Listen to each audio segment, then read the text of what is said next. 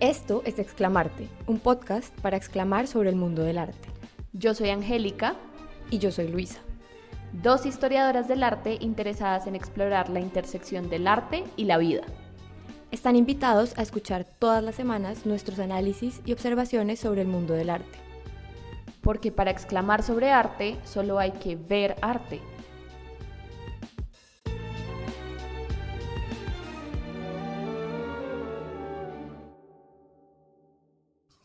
Hola Luisa. Hola Angélica, ¿cómo estás? Bien, ¿y tú? ¿Dónde estás? Estoy muy emocionada. Hoy estoy súper emocionada porque por primera vez en Exclamarte traemos una tercera persona para hablar con nosotras. Y ya está muerta la risa. Obviamente. Obviamente. No he podido ni siquiera empezar a introducirla y ya está muerta la risa. Pero eso solamente habla de el la gran persona y gran carácter que tiene. Hoy vamos a hablar con María Paula Suárez. Ella es una artista visual colombiana que vive en Nueva York. Nos conocimos porque las dos estamos haciendo la maestría en Art Business en Sotheby's. Y además de ser artista y activamente estar exhibiendo en galerías en Colombia y en Estados Unidos y en México, está, está trabajando en una galería. Ella maneja toda la parte de PR de una galería que se llama Simi en Nueva York.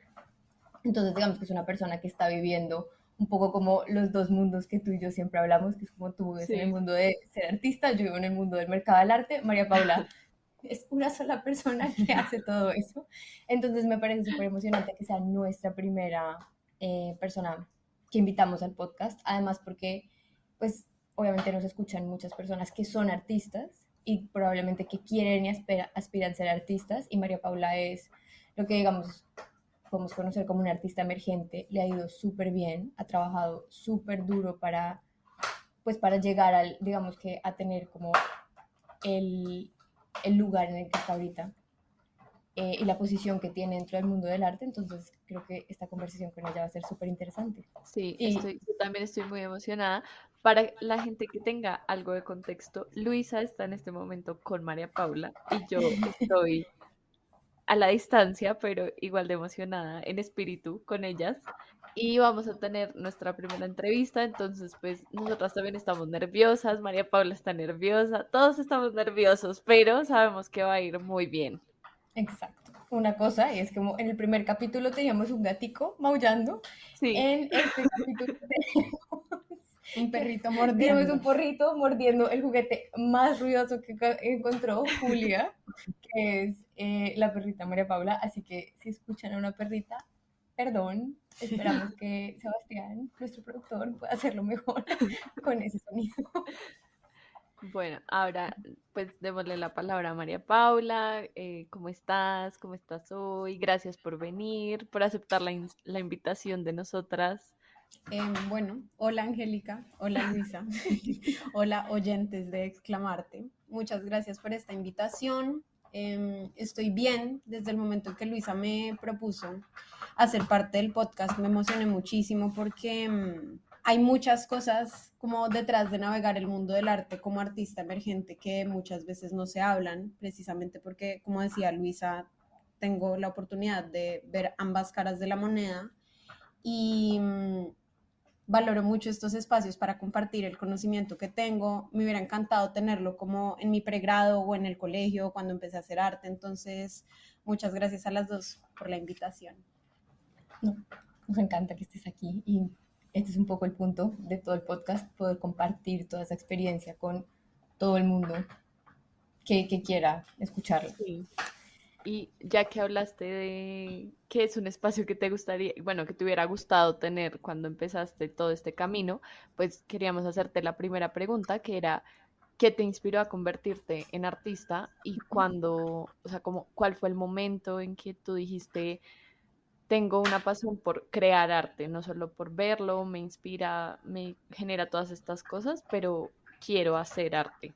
Em, bueno, pues creciendo mis papás siempre como que fomentaron mucho el desarrollo de la expresión artística en mí. Yo estuve en clases típicas como clases de guitarra, cerámica, plastilina, como todo esto para desarrollar habilidades motrices y me encantaba. Eh, la moda también siempre me gustó mucho y me metían como a talleres de cosas como que me interesaban, pero siempre estuvo como en la categoría de hobby en mi casa. Y yo en el colegio eh, tuve un programa como de bachillerato internacional que hacía que eligiéramos un énfasis. Entonces, como en décimo, eh, entre historia, economía y arte, yo dije, pues bueno, voy a escoger arte porque tengo una sensibilidad, he crecido con esto, me encantan los negocios, pero la verdad en ese momento, pues uno está muy chiquito, antes de entrar a la universidad uno está muy chiquito y fue como, quiero disfrutar como eso antes de entrar al mundo real y ponerme seria.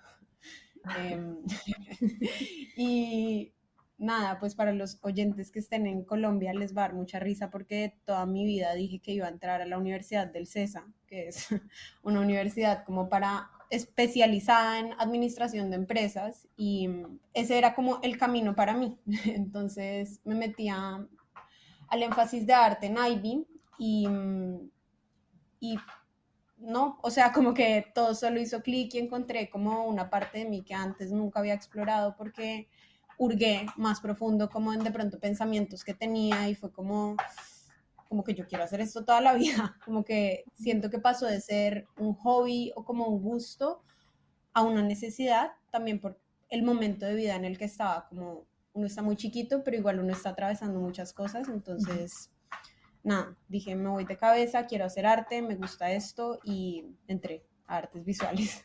Y antes de seguir un poco como con las preguntas, cuéntanos un poquito cómo fue ese proceso de estar en la universidad, estudiar artes visuales y empezar a descubrir como el estilo que ahorita tienes, porque es muy, es muy particular y es muy diferente. Y quiero que tú cuentes específicamente cómo fue esa transición antes de llegar a donde estás hoy en día. Ok.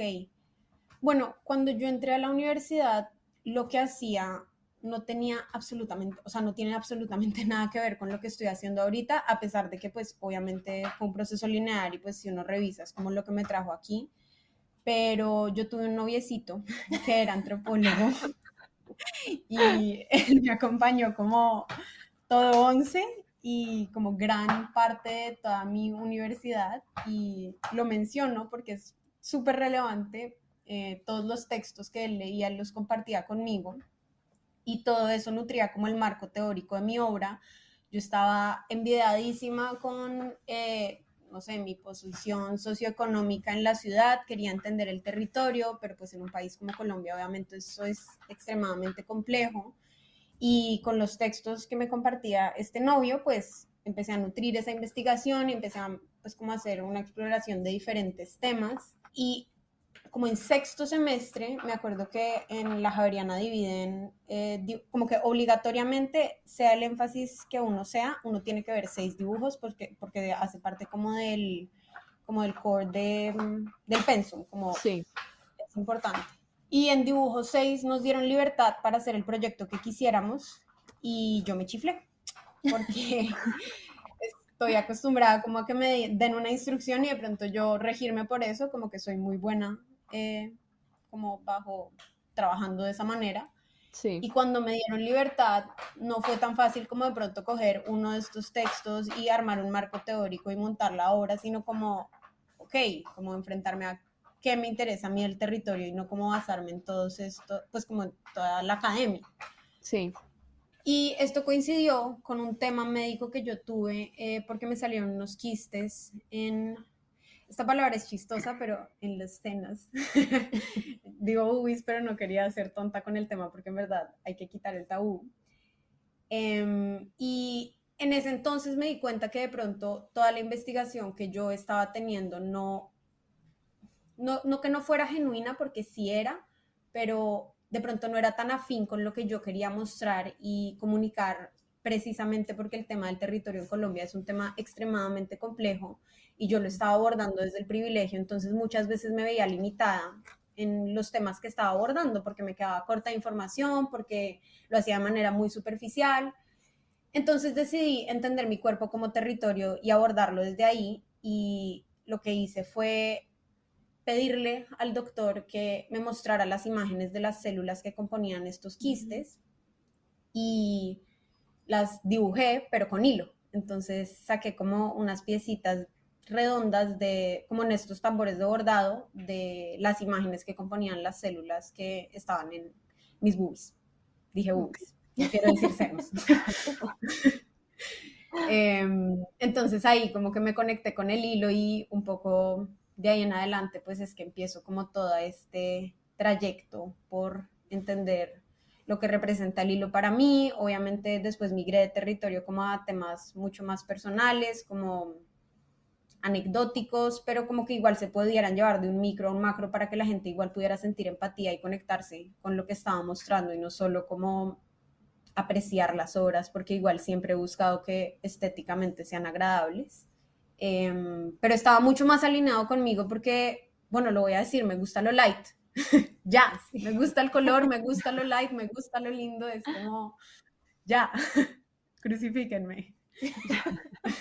No, está bien, está bien, lo aceptamos. No, no, no, el arte no tiene que ser una palabra que usamos ayer en otro capítulo que creo que no es el que van a escuchar antes que este, pero polémico.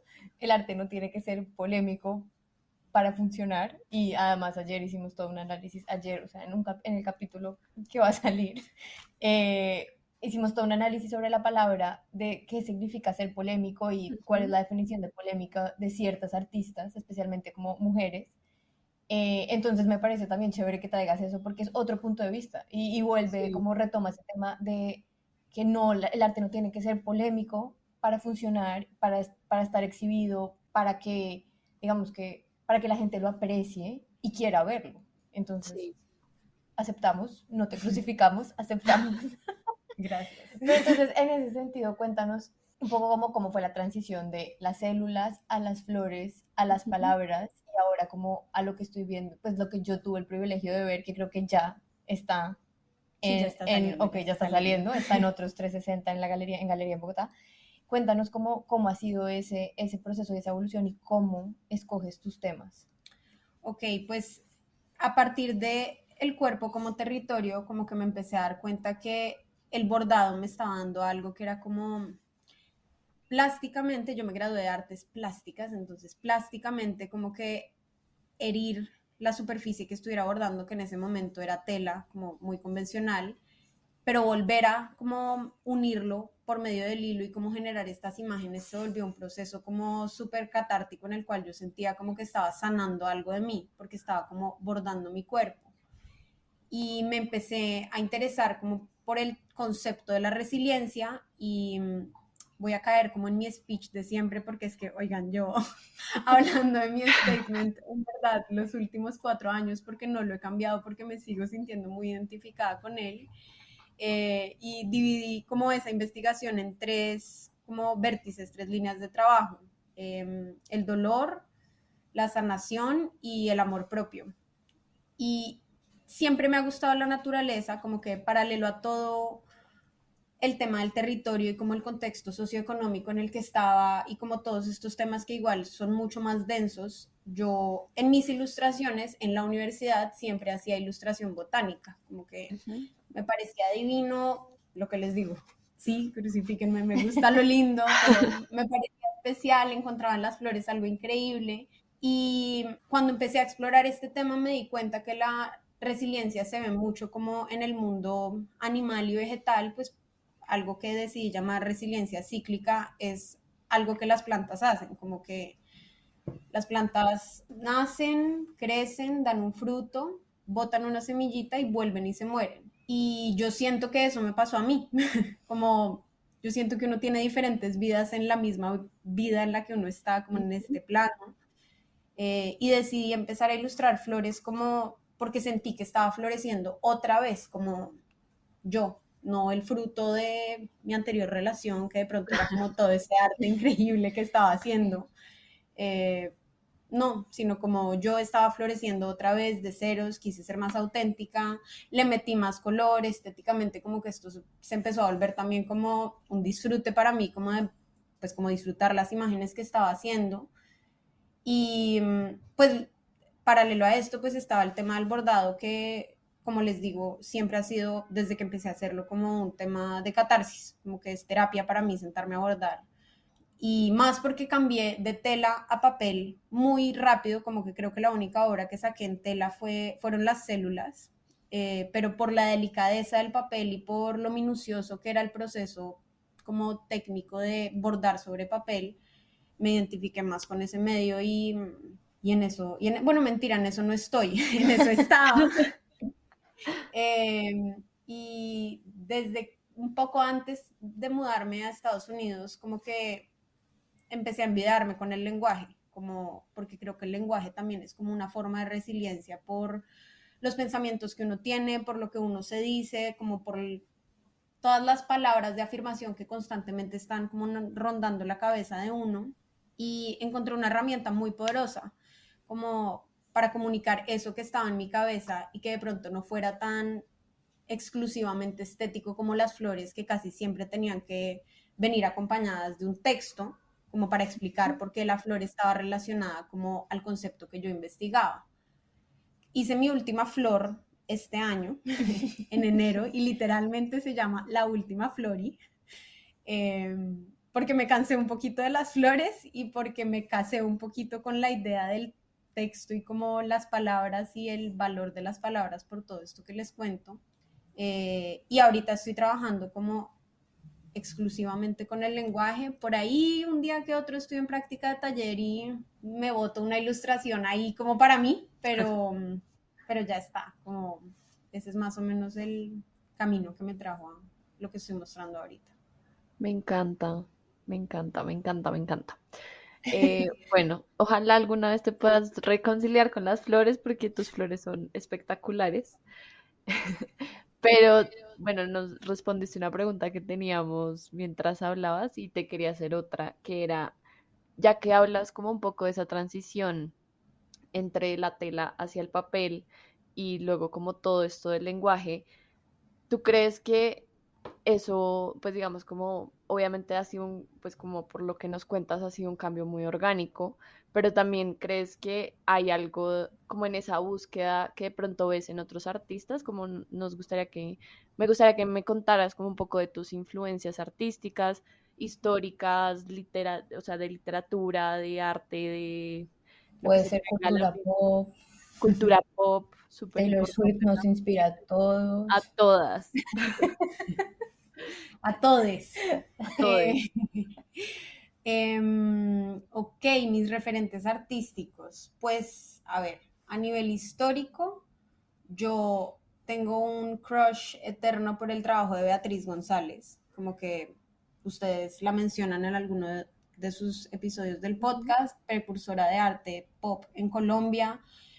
La adoro porque justamente siento que ella lograba hacer eso que yo traté de hacer muchos años en la universidad y era como tocar temas políticos y sociales muy fuertes de Colombia, pero de una forma muy bella, como que las imágenes eran agradables de ver, había ironía, em, mucho color y eso me parece asombroso, asombroso. La obra de Beatriz siempre me ha gustado, de hecho el ensayo que hice para entrar a la maestría fue sobre ella em, y como, sí, no sé, a mí me encanta el arte pop, soy amante de Jeff Koons. caigo ahí, caigo obviamente en esa bolsa. Sí soy, sí tengo un Koons, lo acepto. dice, dice mientras yo lo, mientras lo veo. Sí, sí, invertí en un Koons, soy esa persona.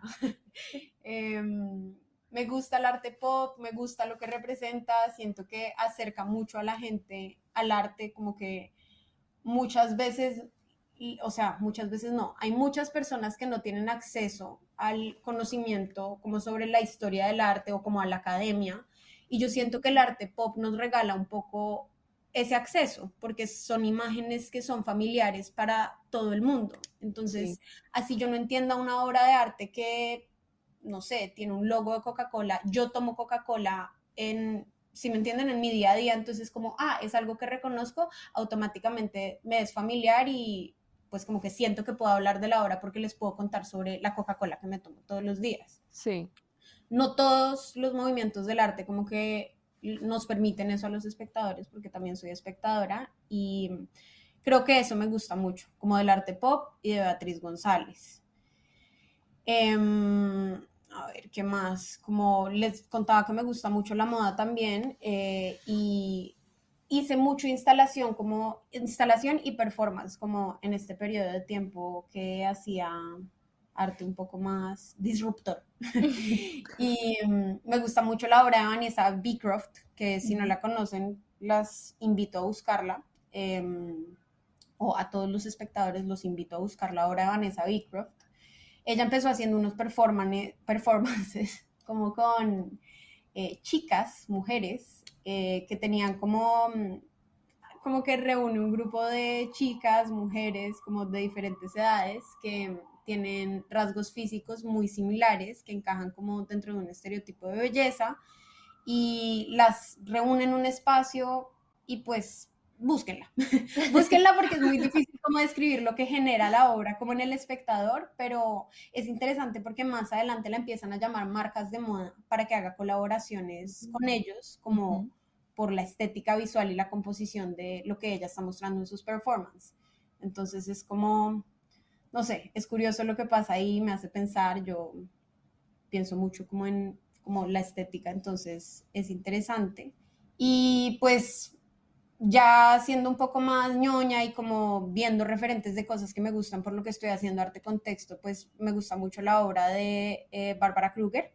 Es un poquito más fuerte que lo que yo muestro porque yo soy toda como que estoy enamorada, entonces todas mis obras son como amor, te amo, la vida. Las de ellas son un poco más fuertes, pero es un súper referente, me encanta. Y Ed Rusha también me gusta mucho americano. Bueno, mentira, se me quedó Sophie Cal o bueno, Sophie Calle eh, por fuera. Me encanta que sea tan obsesiva y como tan freak con sus obras. Es como, y perseguía a una persona todo el día porque me parece que tenía ojos lindos. Es como, porque tan genuina, excelente, entiendo perfecto tu fritera, gracias.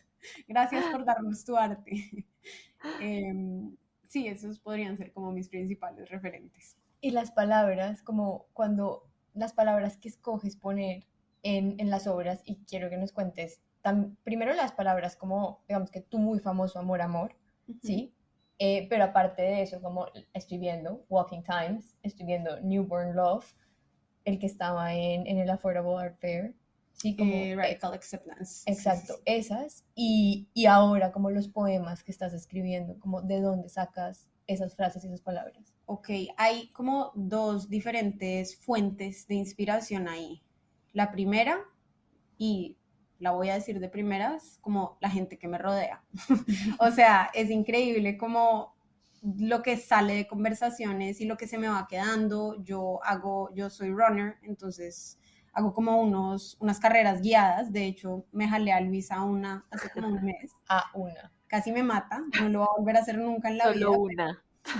Me dolieron los pulmones por una semana entera. Pero ella tuvo el dele, o sea, tuvo el placer de escuchar lo que, lo que decía mi entrenador y el entrenador es detestable. Lo odió, pero se le quedó, se le quedó lo del run. Es que, o sea, Angélica me entendería porque el entrenador quiero hacer este paréntesis porque Angélica me entendería. El entrenador te dice quotes mientras te dice la cantidad de tiempo que te queda, pero te dice quotes como tipo, el mundo no es para los cobardes, pero la realidad es que nadie es un cobarde, porque si tú existes en el mundo, ya no eres cobarde, pues decir, pero ya no eres un cobarde despreciable. y después te dice, te quedan 18 minutos de tu carrera y tú solamente estás que te quieres pegar un tiro y el señor no se calla. Oh, qué mala descripción de las, de las carreras guiadas. No, Angélica, no es así. Puede que sí sea un poco como adoctrinamiento, como porque corro todos los días y pues obvio que necesito una motivación para levantarme y correr con estos climas es un Culto. es un culto, pero hay cosillas que se me quedan de, mis, de mis meditaciones guiadas, de mis meditaciones, no, de mis eh, carreras. guiadas. Eh, porque sí, como que igual el man sí se suelta por ahí, no son quotes, pero se suelta sus frases ahí inspiradoras, como... Inspiracionales, no inspiradoras. No, son inspiradoras, sí son inspiradoras. ven la importancia del lenguaje. Conclusión, Luisa, lo odio. Una de mis muchas fuentes, no sé, a veces estoy hablando con Luisa y, bueno, ya lo voy a decir porque no lo iba a decir hasta que no publicara la obra, pero la frase que me dijiste ese día que te dije que se me había quedado acá, que es, if you're doubting, we're moving, que traduce en español, si estás dudando, nos vamos o nos movemos. Ay, como- no, voy a llorar y sí me acuerdo. Pero nos, como, o sea, son esas pequeñas cositas como el you acompañado del we, o sea, el tú acompañado del nosotros, como que hacen que toda la frase tenga un sentido como súper trascendental para mí, como, no sé, es como el impacto que tienen esas cosas, como o en la que está pasando en mi vida personal o en experiencias que he atravesado, que es como necesito compartir esta frase con todo el mundo y no quiero solo como imprimirla o compartirla en un caption o texteársela a alguien, sino necesito que esto quede sobre el papel, pero necesito herir el papel para que atraviese lo mismo que yo atravesé como con lo que, pues como al lugar que sea que me haya llevado esta, esta frase. O si no sé, tengo otra de una de las últimas series que sí viste. Estoy que lloro, perdón. Estoy, porque no sabía. Está, está words. Te- Tengo mucha, mucha emoción en mi corazón, gracias por eso. Sigamos. em, que dice consistencia es mejor que intensidad o no sé, diferentes frases como que voy recogiendo de pues como los intercambios de ideas y de amor y de palabras que tengo con la gente, que es algo que las personas que me conocen saben que es algo que me, ni siquiera voy a decir me chifla, me obsesiona. A mí me obsesionan las relaciones, como que en general busco tener muy buenas relaciones, busco, eso es de pronto como algo en lo que busco, no ser para nada light, como me gusta la densidad y la profundidad y como pulgar hasta lo más profundo, pero pues porque un poco de eso va mi, mi arte. Entonces es como, pienso en eso todo el tiempo porque pienso en mi arte todo el tiempo, es como, que esta persona me dijo esto, que me generó esto, es como, me enrollo ahí. Em, y bueno, eh, una de mis fuentes de inspiración, mis amigos, la gente que quiero, la gente que me quiere, la gente que no me quiere. Em, y la Haters otra, gonna hate. literal. Em, Ven, Taylor Swift nos inspira a todos. me encanta. Obvio. Em, y la otra ya es como, sí, literal, pues como, pues sí, son friteras, como que me quedo a veces como con estas frases o con conversaciones o con emociones como atravesadas en mi cabeza y es como, ¿cómo saco esto de mi cabeza? Entonces me preguntaste por los poemas que de hecho se exponen ahorita en Artbo fin de semana, no sé cuándo sale este capítulo, pero bueno. Alrededor del obras. 18 de abril, así que... Arbo vamos a fin de semana en el primer piso de la Galería 360, ahí van a encontrar esta serie que se llama Bitácora de Pensamientos, entre paréntesis, que solo entiendo yo. Y es una serie de poemas que hice porque estoy chiflada y enamorada y allá en las nubes, entonces es como tengo todas estas emociones acá y es como son tan intensas y como tan multidireccionales que es como, ¿qué hago con esto? Al papel. Esa es mi segunda fuente de inspiración.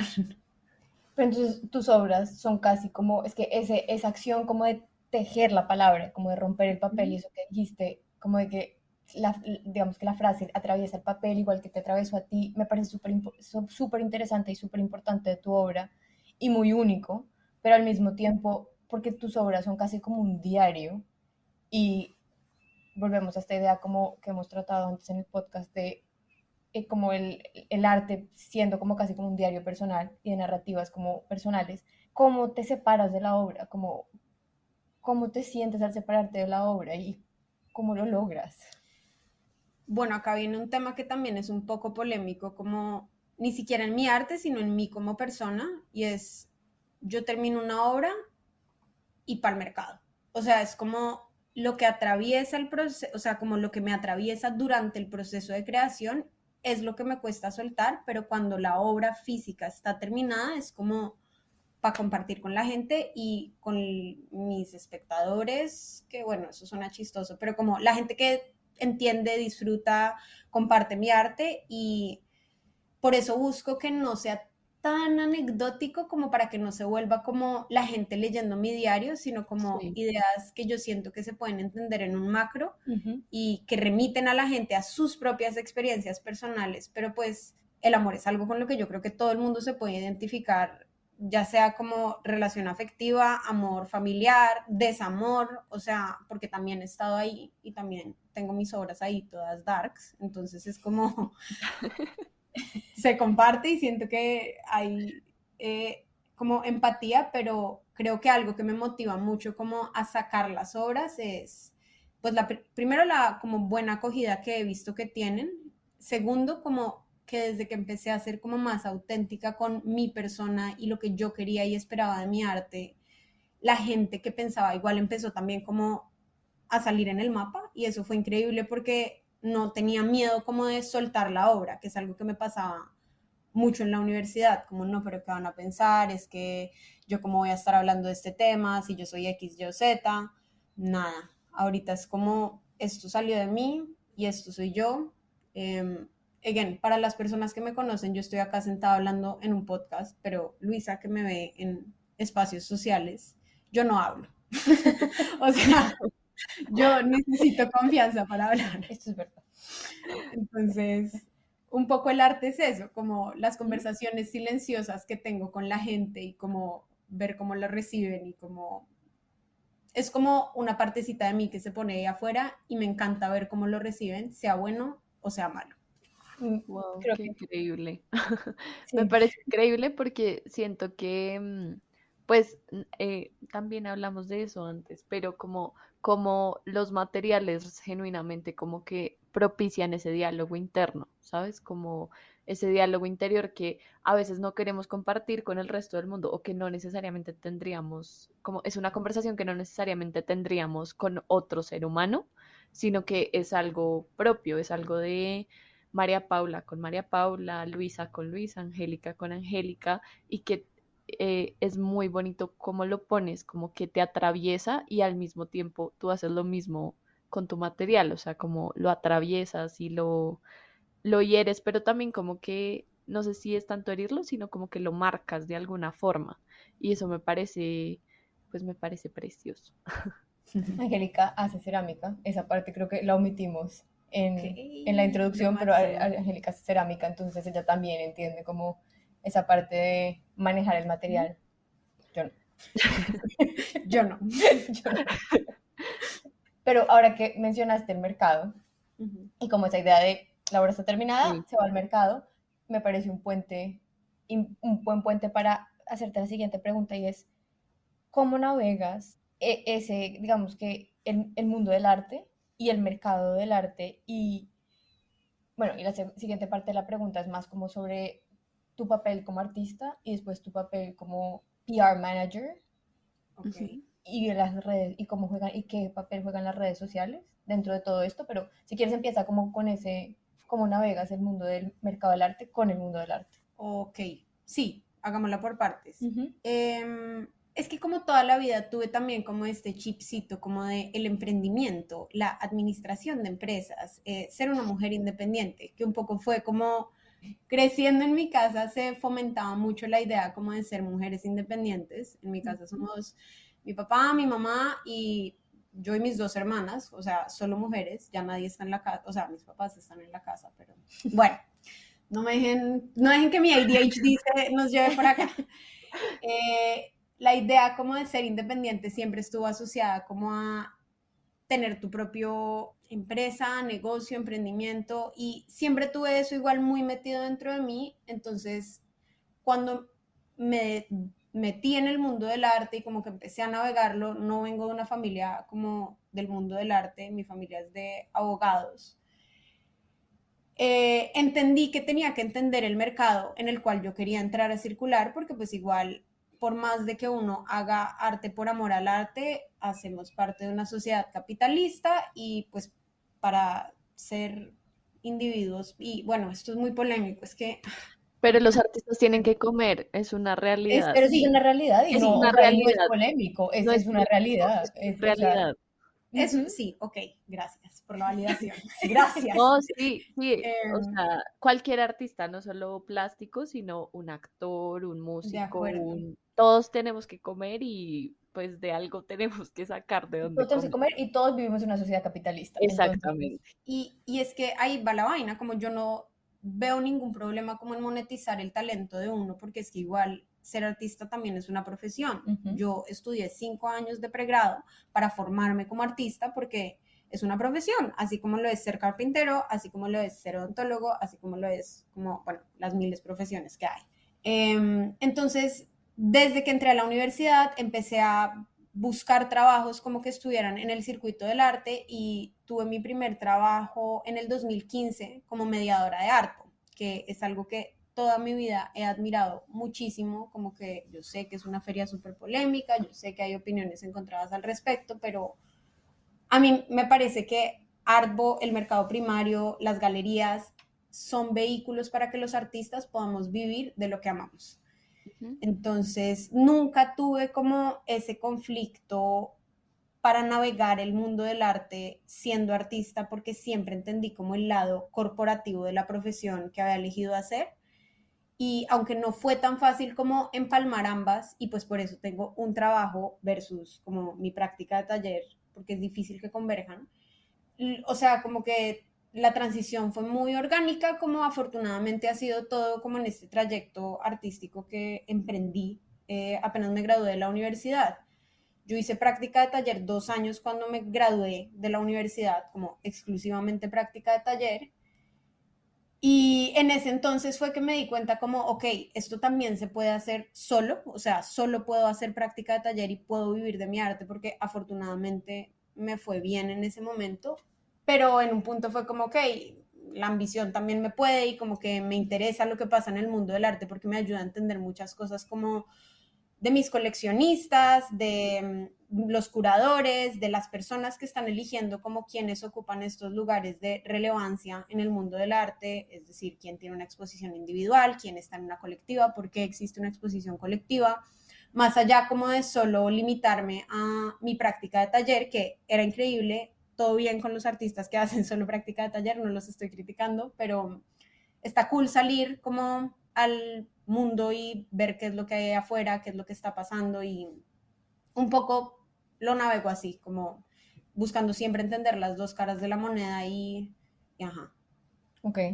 Y también, No, eh, pues, no, me, me parece chévere porque también es como, no estás como decidiendo quedarte como a merced de lo que otros decidan, sino que activamente estás como informándote y eso me parece que es algo que se debería fomentar más. Yo siento que a veces, yo no estudié artes plásticas, pero estudié historia del arte y literatura y a veces yo siento que, por ejemplo, en literatura muchas personas que escriben o hacen cosas o en general gente que hace cosas, a veces se queda muy como a la merced de los otros, como de las decisiones de otras personas, sea como el medio en el que estés.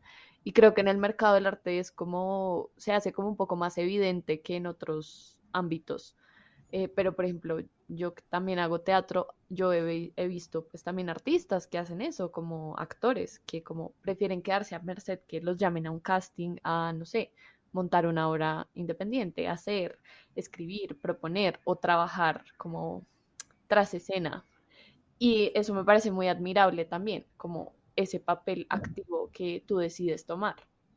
Y quiero hacer un disclaimer acá porque también es como, esto no quiere decir que sea fácil, ¿saben? Es como Sí. yo les estoy contando ahorita esto con Luisa en Nueva York, todo muy lindo, pero pues, a ver, esto ha sido un trayecto larguísimo, muchas personas me han dicho que no, o sea, yo empecé literalmente trabajando de mediadora en Artbo, pero no me pagaban nada y lo estaba haciendo como por entender un poco la feria, después trabajé en prensa, después fui community manager, después, o sea, esto fue un trayecto largo como que hace que hoy en día yo les pueda decir, oigan, el año pasado expuse mi obra en Artbo, este año, bueno, está bien, ya, lo contaré. Voy a estar en Artbo también otra vez. Em, pero, o sea, todo el disclaimer iba, no es fácil, ¿sí? Como que solo hay que seguir empujando y la constancia es muy importante y más en profesiones como esta, como estas porque uno, pues uno se desanima mucho, o sea, hay crisis a veces porque, pues, yo en Colombia vivía con mis papás, entonces como que no tenía como responsabilidades como las tengo ahorita, pero a ver, esa no es la realidad de muchos artistas y uno tiene que entender que, pues por eso muchas veces también uno termina teniendo un side job porque es que no da la vida. Y es como, hay, again, estamos en una sociedad capitalista y tenemos como que circular en ella, entonces no es fácil, pero sí, es como una forma inteligente como de abordarlo y es una forma como diferente, pero sensata de entender la profesión que uno eligió, porque pues la, uno puede cambiar de profesión, pero yo creo que el arte es como algo que uno elige para el resto de la vida, es como, sí, o sea, uno no dice voy a hacer arte para forrarme en plata, o sea, ¿saben? Esa no es la mentalidad, como... A uno no lo obligan a estudiar arte. Exacto. Sí, es como también decimos mi historia del arte. Tus papás nunca te dicen, ah, mira, tú tienes que ser historiador del arte. No, no, qué dicha. Exacto. Sí. Entonces, con todo lo que nos habías estado contando, quería, bueno, yo quería preguntarte cómo tú puedes encontrar ese equilibrio un poco entre la libertad creativa de hacer lo que y de crear como tu propia visión y todo lo que nos contabas como de estas cosas que te inspiran con pues digamos que una demanda del mercado o una demanda de no sé, los clientes que tengas, si, si tienes como, si te mandan a hacer una pieza, cómo encuentras ese equilibrio, como esa mediación, también pues pensando como en todo esto que hablamos, como del mercado del arte, como lo que tuviste y como de tu tu propio camino? ¿Cómo, ¿Cómo has encontrado esa forma de mediar esas dos, el poder hacer lo que quieras y el poder pagar la renta? ok, pues siento que todo es como un poco ensayo y error. Hay muy, muy poquitas obras que yo no he compartido con la gente, como que en verdad las veo y son como fracaso total. O sea, como esto no le pega, pero a nadie son poquitas horas porque igual cuando siento que alguna obra es como un desacierto, igual le doy el chance, es como igual la quiero compartir y ver como si pega la forma en la que yo esperaba o si resuena como con la emoción a la cual yo la estaba asociando. Y afortunadamente mis galeristas, que son Ángela Rollo e Iliana Hoyos, que las adoro, si oyen este podcast, ellas saben que vivo infinitamente agradecida con ellas, han sido excelentes aliadas, amigas y guías en todo este proceso. Entonces, de ahí la importancia también de tener como un buen galerista que no esté solo como pensando en el tema comercial, sino que entienda el proceso creativo que hay detrás de una obra, eh, pues porque a pesar de ser un negocio, hay una sensibilidad detrás de cada proceso y pues obviamente los galeristas son personas que tienen esta sensibilidad, entonces tener como una buena relación con ellas me ha ayudado mucho como a nutrir el proceso creativo y a entender de qué manera encaminarlo sin dejar de ser fiel a mis ideas.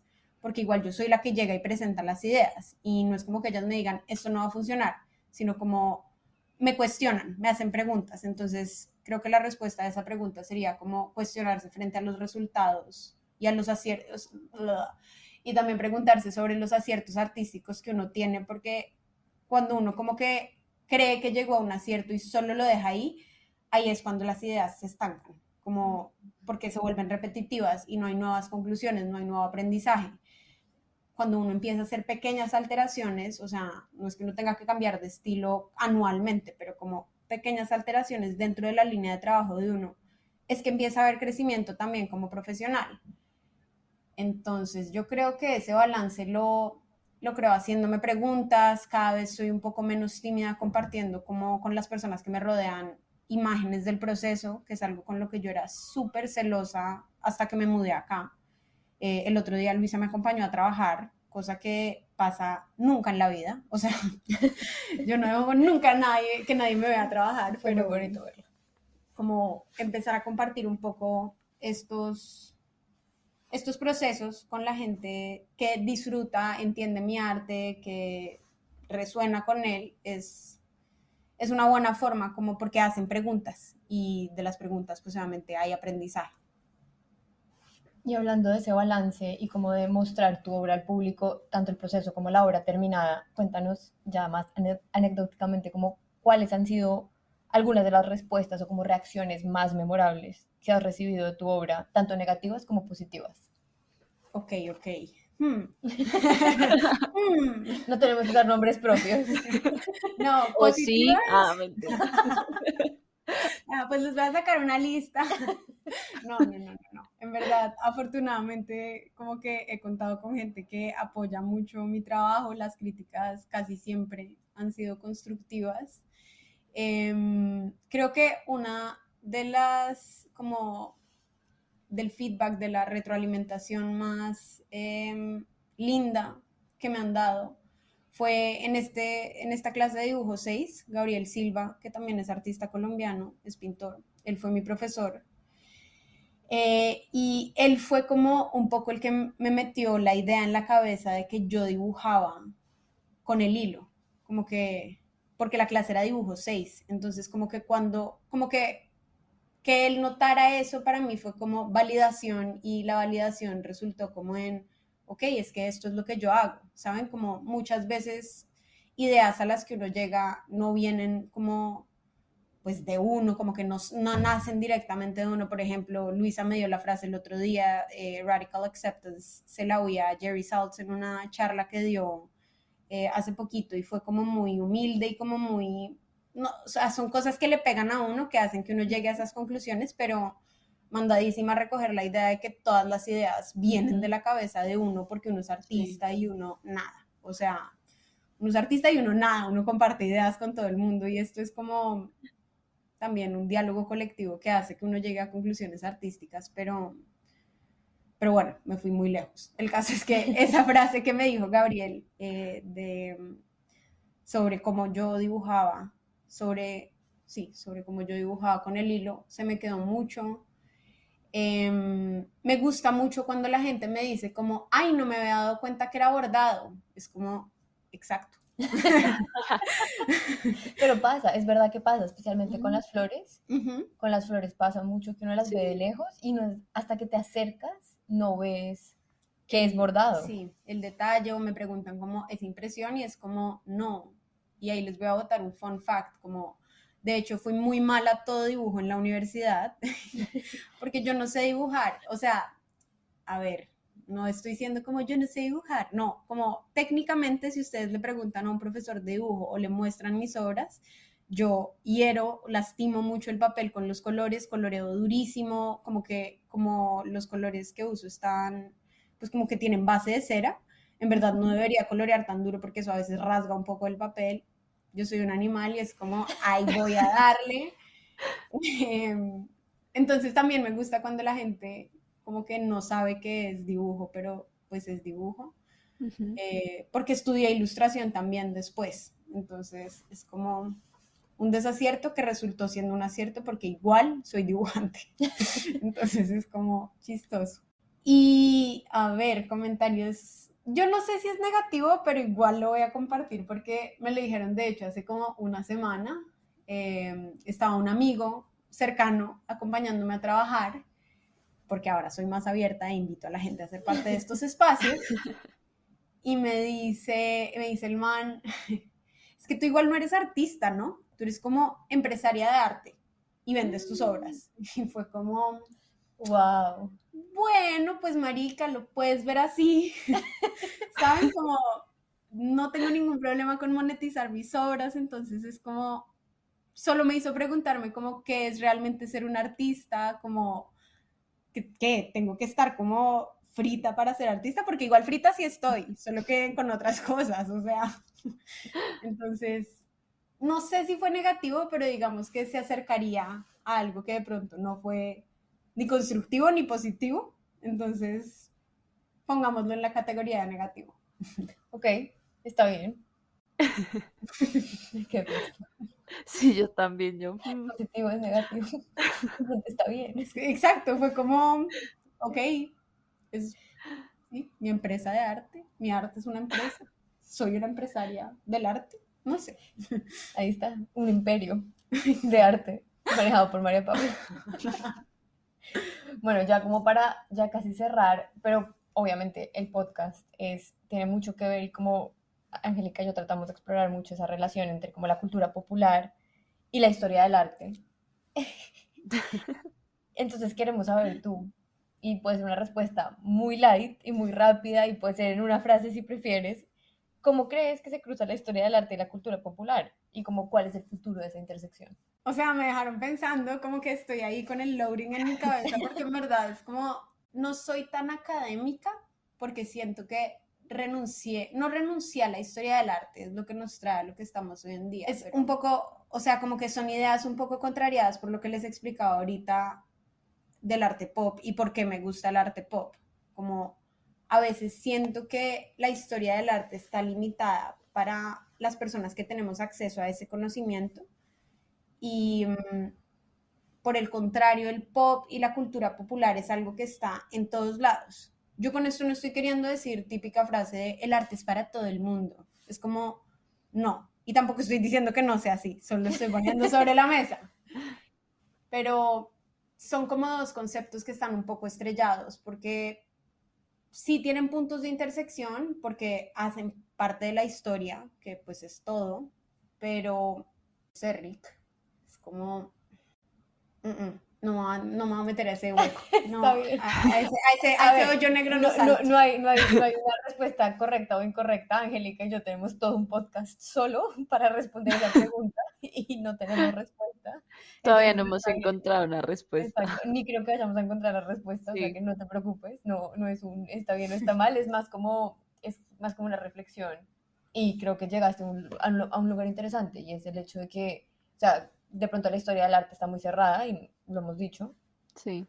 Eh, y la cultura pop es mucho más abierta y mucho más asequible y pues el arte pop básicamente... Se entiende más. O sea, hablando de la cultura popular, como con el ejemplo que les ponía de la Coca-Cola, es como son iconos que nos son familiares a todos porque no, porque circulan, circulan en la contemporaneidad y por eso es tan buena la obra de Sildo, eh, Sildo, Sildo, ¿es Ciro? Mireles, el cubano, las botellas estas. Ah, eh, es Ciro Mireles, espérate. Ciro Mireles. ajá, Ciro. Pero ¿saben de qué estoy hablando? Sí, sí, sí, sí, sí, pero es Ciro Mireles, ajá. Ok, es como, eso funciona muy bien porque no todos entendemos de pronto como el concepto detrás de la obra, y digo no todos entendemos porque yo me demoré en entenderlo porque yo no soy una persona académica y muchas veces me estrello con obras que soy como, no entiendo pero cuando me muestran un icono, algo que yo puedo identificar, es como, ah, ok. Y me encanta poder comentar eso con cualquier persona porque no tienes que saber de arte, no tienes que estar en el mundo del arte o haber estudiado historia del arte para entenderlo. Es eso. Sí tiene puntos de intersección, pero la cultura popular es lo que está pasando ahorita porque siempre va a ser contemporánea, porque existe la cultura popular siempre. En cambio, la historia del arte es como historia, pasado.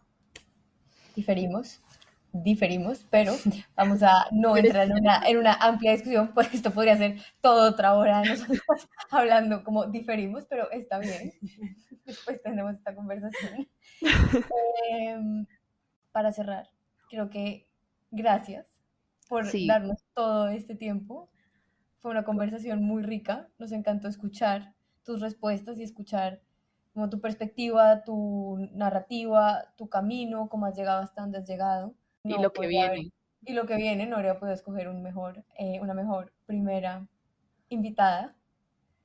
Muchas gracias. Y ahora cuéntanos cómo te puede encontrar la gente, donde en Instagram, donde en donde sea que estés. Y eh, una corrección, este capítulo sale el 25 de abril. Entonces, podemos cuadrar ahí. Ok, ok. tu, tu shameless pitch de, de artista. Okay, Pero iré a ver tu obra el fin de semana de Arbo. Sí, pásate, pásate. Eh, oigan, no, gracias a ustedes por este espacio. Em, me encanta como cuando las conversaciones se sueltan tanto que en verdad me siento lo suficientemente cómoda para soltar lo que sea. No me pasa mucho. Entonces, gracias por este espacio. y por hacerme parte de este increíble podcast que habla de lo que pasa en el mundo del arte. Me siento privilegiada. Yo estoy pasando en el mundo del arte. ¿Quiere decir eso esto? ¿Acaso, acaso quiere decir que soy relevante en el mundo? Así eres. Sí, lo eres. Oigan, gracias. Em, me pueden encontrar en redes, mentira. No, por favor, digo, Sí, por favor. encontrar en red. Eh, en Arroba. Instagram, arroba María P. Suárez Art. Em, mi página web está ahí como anclada, pero pues mariapaulasuárez.com. Y tengo representación en Colombia de la galería Otros 360. Si se quieren pasar, la galería es divina, una casa espectacular por Quinta Camacho. Entonces, nada, gracias por oírme. Gracias, María Paula. Gracias por ser nuestra primera invitada, por aguantar todas nuestras preguntas, tenernos paciencia. y nos escucharemos, nos oiremos, Luisa y yo nos veremos luego para seguir grabando. Eh, un placer conocerte, María Paula. Chao, Luisa. Chao, Angélica. Chao, María Paula. Chao. Gracias por escuchar nuestro capítulo de hoy. Recuerda que para exclamar arte solo hay que ver arte y puedes empezar por nuestras redes sociales, arroba exclamarte en Instagram, TikTok y Twitter. En guion y en voz, Luisa Castellanos Buralle y Angélica Pérez. Y la producción por Sebastián Sierra.